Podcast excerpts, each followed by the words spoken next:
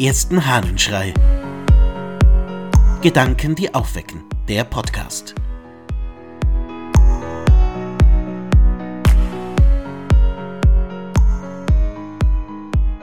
Die Staffel weiterführen. Aus dem Martyrium des Polycarp von Smyrna. Wir sagen euch Lebewohl, Brüder, die ihr wandelt nach dem Worte des Evangeliums Jesu Christi. Mit ihm sei Ehre Gott dem Vater und dem Heiligen Geiste zum Heil der auserwählten Heiligen. So wie dafür Zeugnis abgelegt hat der selige Polycarp, nach dessen Fußstapfen wir im Reiche Jesu Christi befunden werden mögen. Dieses hat Gaius abgeschrieben aus dem Exemplar des Irenäus, eines Schülers des Polycarp, der noch mit Irenäus verkehrt hatte.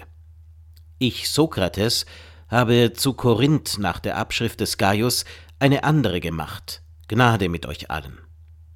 Ich, Pionius, hinwieder, habe nach dem eben beschriebenen Abschrift genommen, als ich es aufgefunden hatte. Ich fand es aber aufgrund einer Offenbarung des seligen Polycarp, wie ich im Folgenden dartun werde.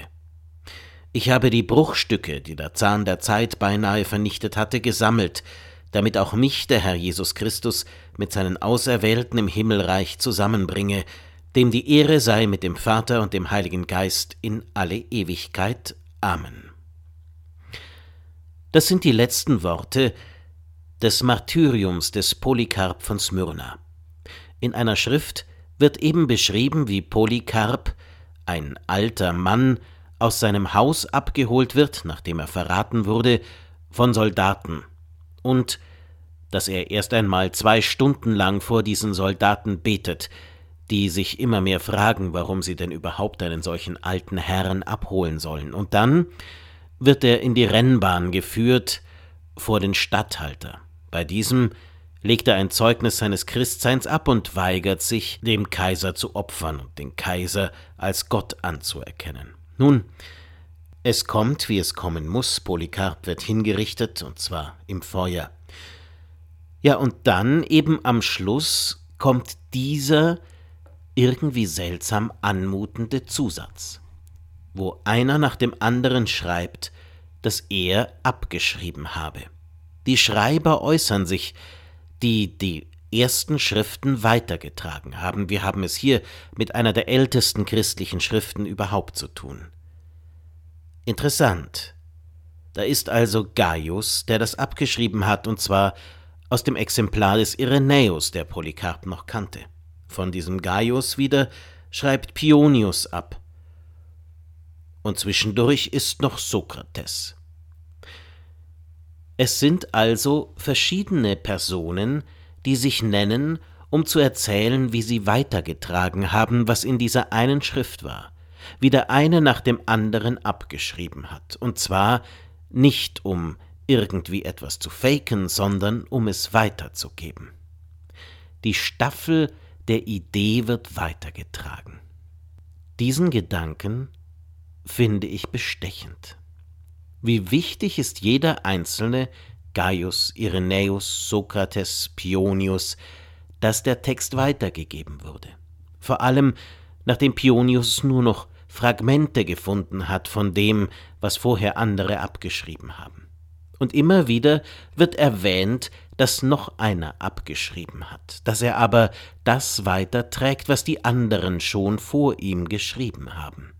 In welcher Tradition stehst du? Wo bist du eine Person, die etwas weiterträgt von anderen und es weitergibt an die Nächsten? Ich glaube, eine solche Funktion ist eine unbeschreiblich wichtige, eine verantwortungsvolle. Denn wenn du die Tradition an dem einen Punkt veränderst, wenn du eben zerstörst, umschreibst, was da in dem Text war, und es dann anders weitergibst, dann wird es in Zukunft immer anders weitergegeben werden. Wo ist dein Platz, wo du in einer solchen Reihe bist? Wo gehörst du zu denen, die anderen etwas weitergeben, was auch sie bekommen haben?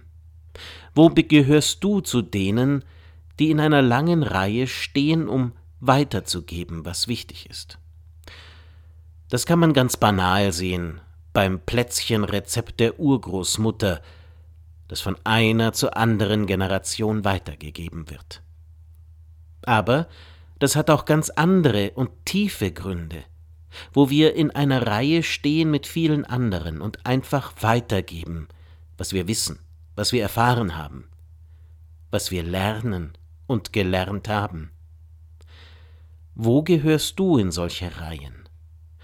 Und wo hast du die Tendenz, die Reihe zu unterbrechen? Ich glaube, es ist gut, einmal darüber nachzudenken. Wer sind die Leute, denen du dankbar begegnen musst, weil sie dir so vieles weitergetragen haben? Und wem hast du anderes wieder zu überbringen?